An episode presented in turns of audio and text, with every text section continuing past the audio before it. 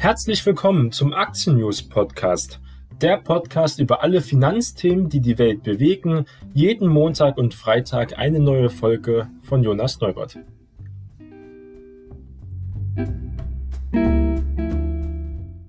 Heute ist Montag, der 3. Mai und wir starten in eine neue Börsenwoche gemeinsam. Und dafür gucken wir uns zuerst den DAX-Ausblick an. Wie könnten wir in diese neue Woche starten? Die Rekordjagd an den Börsen ist nach den meisten Experten zufolge noch nicht am Ende, wobei wir diese Woche doch eher rote Kurse hatten. Die globalen Aktienmärkten werden weiter angetrieben durch diese Kombination aus Verimpfungsoptimismus, also den Impfstoffen, was immer besser vorangeht, und besonders der expansiven Geld- und der respektiven Fiskalpolitik, sagt auch der Analyst Frank Wohlgemuth von der Nationalbank in Essen. Es sollte auch nicht in Vergessenheit geraten, gerade wenn viele Marktteilnehmer auf eine Korrektur warten, kommt diese gerade nicht. So kann man das natürlich sehen. Ich möchte aber anmerken, dass viele von diesen sogenannten Experten, die natürlich auch viele Fachwissen auf ihrem Gebiet haben, damals im Corona-Crash auch gesagt haben, dass der DAX auf 4000, auf 6000 Punkte geht, dass es extrem noch schlimm wird. Es hätte so passieren können, ist es aber nicht. Also man sollte nicht immer nur von einer Quelle seine Informationen nehmen, sondern von vielen Experten und sich dann selbst ein Gesamtbild machen. Das ist ganz wichtig. Aber man kann sagen, die Gesamtstimmung hält sich langsam immer weiter auf.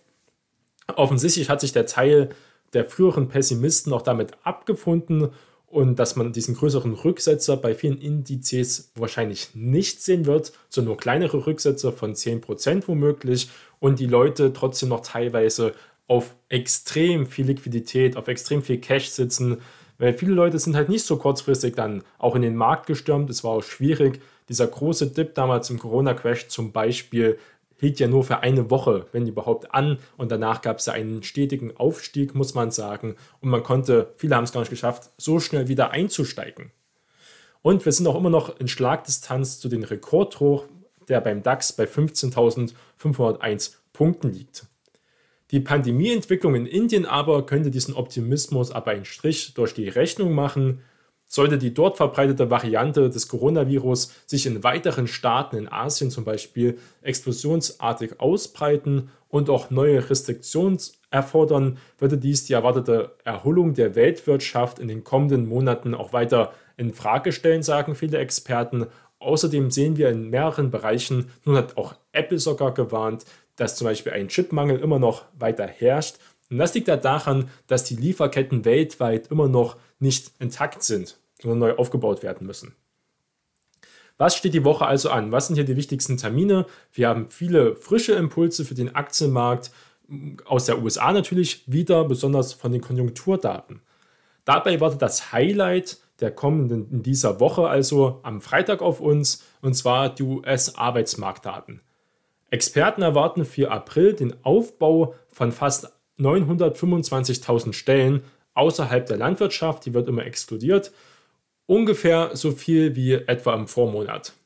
Damit liege die Zahl der Arbeitsplätze insgesamt aber noch 7,1 Millionen unter den Stand vor Ausbruch der Pandemie, muss man sagen. Das ist noch ganz wichtig, wirklich hier zu, mit, zu bedenken. Es ist deswegen stimuliert auch die Notenbanken immer weiter, weil auch diese Arbeitsmarktdaten ganz essentiell sind in diesen Bereichen.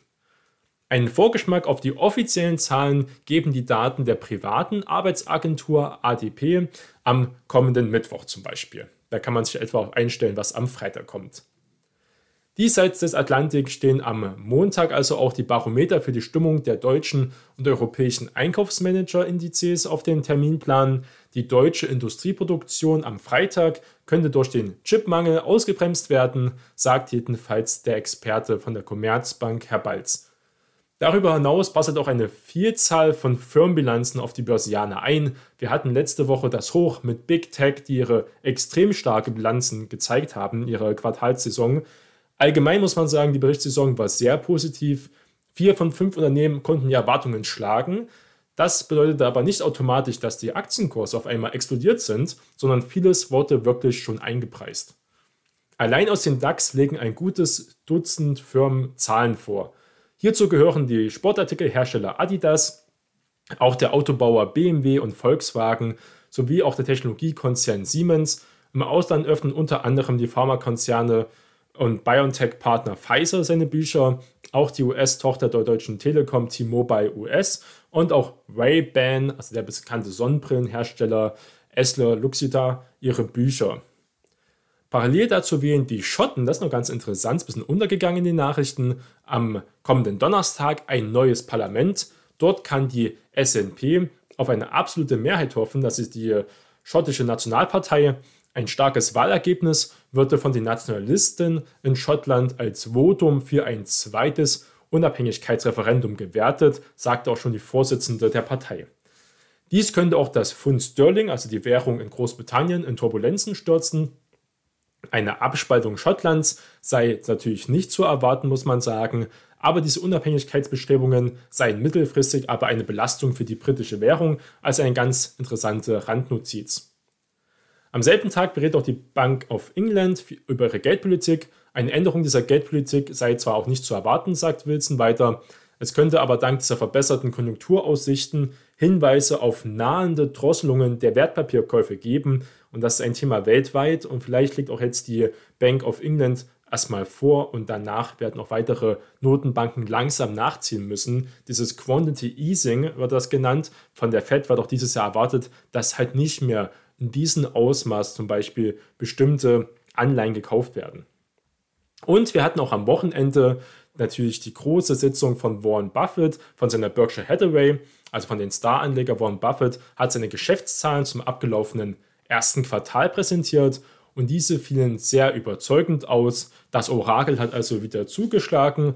Berkshire steigerte nämlich seinen operativen Gewinn im Vorjahresvergleich um satte 20 Prozent. Natürlich muss man sagen, das Vorjahr war jetzt nicht berauschend, aber trotzdem 20 Prozent auf ganze 7,02 Milliarden Dollar. Zudem hat Berkshire über 6,6 Milliarden Dollar in den Rückkauf eigener Aktien investiert und somit deutlich weniger als noch im Q4 2020. Damals waren es ganze 9 Milliarden Dollar. Der Aktienkurs hat sich auch sehr positiv entwickelt, muss man sagen. Seit einem Monat über 5% im Plus und auch schon davor stark gelaufen. Auch als Value-Titel sehr gefragt gewesen bei der Rotation. Der Löse von Berkshire lagen bei 64,6 Milliarden Dollar und damit auch über den Analystenkonsens, der etwa bei 63,7 Milliarden Dollar war. Auch trotz dieser Aktienrückkäufe haben sich die Cash-Bestände von Berkshire sogar erhöht. Und zwar um ganze 5% auf 145,4 Milliarden Dollar hat die Beteiligungsfirma in Cash darliegen. Die Aktiengewinne der Gesellschaft beliefen sich im ersten Quartal auf rund 4,69 Milliarden Dollar. Allerdings empfiehlt Warren Buffett immer seinen Anlegern, was er nochmal betont hat, diese Zahl nicht überzubewerten, da diese ja je nach Marktlage extrem schwankt und auch nichts über den wahren Wert seiner Anlage aussagt. Die Höhe der Anlagegewinne und Verluste in einem bestimmten Quartal ist in der Regel sehr bedeutungslos und liefert ja auch nur Zahlen zu Nettogewinn je Aktie, die für die Anleger, die die Rechnungslegungsvorschriften nicht kennen, äußerst irreführend sein können. Heißt in der Erklärung von Berkshire, sehr positiv ist, dass im Zuge dieser Wiederöffnung der Wirtschaft Berkshires Sparten und Beteiligungen in den Bereichen Versicherungen, Versorgung und Einzelhandel deutlich Anzeichen einer Erholung sehen und das Transportwesen einen richtigen Boom erlebt, muss man sagen. Als recht, wir haben ja Joe Biden immer noch, der mit seinem Infrastrukturpaket jetzt neue Impulse liefert. Und da ist äh, Berkshire ganz krass investiert, muss man wirklich sagen. Und da kann man sehr gut damit spielen. Also man kann eigentlich sagen, die Quartalszahlen von Berkshire waren wirklich sehr gut und man darf auch annehmen, dass Buffets Geschäfte von der allgemeinen Wirtschaftserholung weiterhin stark profitieren. Und man muss auch sagen, diese B-Aktie der Holding eilt aktuell von einem Rekordhoch zum nächsten und kommt seit Jahresanfang mittlerweile sogar auf einen Performance von über 20% plus und damit auch besser als der Benchmark der SP 500, konnte also deutlich outperformen, was ihm letztes Jahr nicht gelungen ist. Also wie in guten alten Zeiten. Die Strategie von Buffett zahlt sich also immer noch aus. Aufgrund der teils sehr hohen Bewertungen verstärkt er ja eigene Aktien, setzt zum Beispiel ein Aktienrückkaufprogramm macht und er sieht einfach keine attraktiven Übernahmemöglichkeiten, trotz diesen riesigen Cash-Reserven hier weiter zu investieren. Und damit wird er auch wahrscheinlich in den nächsten Monaten sich treu bleiben. Das ist gut für Investoren. Man kann hier wirklich Gewinne laufen lassen. Ein wirklich sehr Basisinvestment sollte auf jeden Fall dazugehören. Buffett sagte auch, man sollte als Anleger, wenn man wirklich nicht tief in dieser Aktienmaterie drinsteckt, am besten wirklich nur den Index kaufen, S&P 500 zum Beispiel, hat sich also für ETFs an sich stark gemacht oder auch Berkshire Hathaway, wenn man da eine besondere Beziehung dazu hat, diese zwei als Basisanlage ganz wichtig, eine Basisanlage zu haben. Damit macht man auch nichts falsch. Hat auch sehr schön aufgezeigt, wie sich diese Indizes, wie sich auch der S&P 500 verändert hat. Werte, die vor zehn Jahren im S&P 500 die Top 10 stärksten Werte waren, sind es heute auf keinen Fall mehr. Damals gab es noch nicht Apple, Amazon und Microsoft in dieser hohen Bewertung. Das ist erst gekommen in den letzten zehn Jahren. Da kann ich mir angucken, wie schnell sich so ein Index auch verändern kann. Und ob man als Privatanleger so schnell rotieren kann, so schnell auch diese Marktlage erkennt, wie sich die Sachen entwickelt. Kann nicht einfach eine Aktie kaufen und die ganze Zeit Sparplan drauflaufen lassen, wenn man von dieser nicht vollkommen auch fundamental überzeugt ist. Sonst sollte man nur relativ kurzfristig ein bis fünf Jahre investiert sein. Aber für langfristiges Investieren eignet sich wirklich zum Beispiel der SP 500 mit einer starken Natürlich S&P 500 ganz stark amerikanisch ausgerichtet, also ein amerikanischer Index, sind auch nur amerikanische Werte vorhanden, aber Amerika war bis jetzt immer der beste Aktienmarkt. Teilweise in der Geschichte war auch Japan extrem stark überbewertet, eine extreme Rallye gehabt, aber mit der USA hat man nie etwas falsch gemacht. Das hat ja viel auch was mit dem Mindset zu tun, was in Amerika vorherrscht, was ja extrem Aktien und auch, sagen wir mal, Kapitalismus freundlich ist. Kommen wir kurz noch zu einem anderen Thema. Danach gucken wir uns noch mal ganz kurz die wichtigsten Earnings-Daten an. Und zwar gute Nachrichten von SpaceX, den Unternehmen auch von Elon Musk. Und zwar hat es geschafft, vier Astronauten sicher zu landen.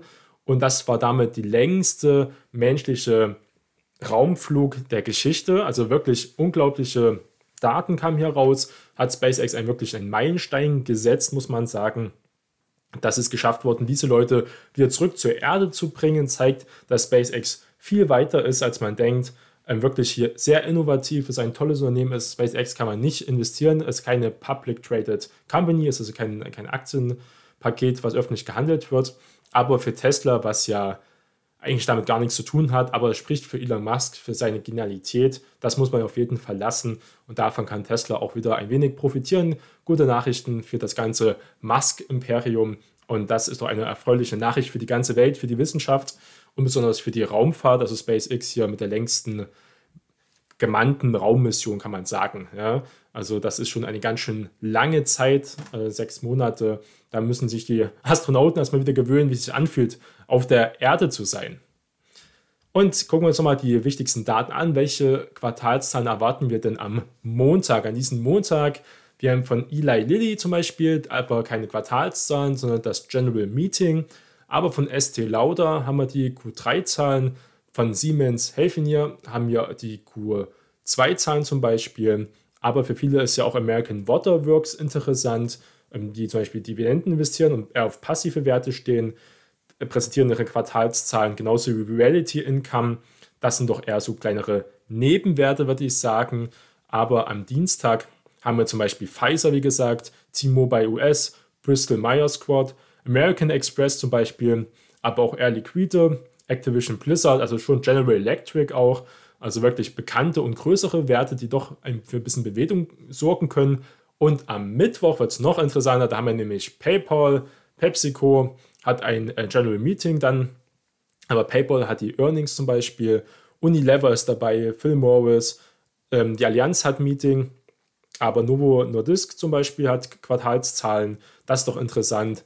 Und ähm, Striker hat hier das Meeting Booking Holdings könnte interessant sein und U-Bahn haben an Mittwoch Quartalszahlen. Das könnte noch viel, wirklich viel Bewegung in den Markt mit reinbringen. Aber auch die Deutsche Post zum Beispiel, ein Wert, der auch extrem gut gelaufen ist, wird hier also nochmal seine Zahlen vorstellen und die werden sehr, sehr gut sein. Kann man davon ausgehen.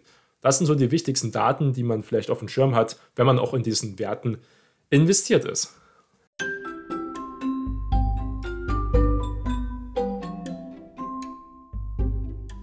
Die im Podcast besprochenen Finanzprodukte stellen keine spezifische Kauf- oder Anlageempfehlung dar.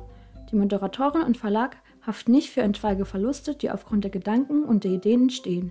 Die Inhalte dienen nur zur allgemeinen Information und ersetzen keine Anlageberatung.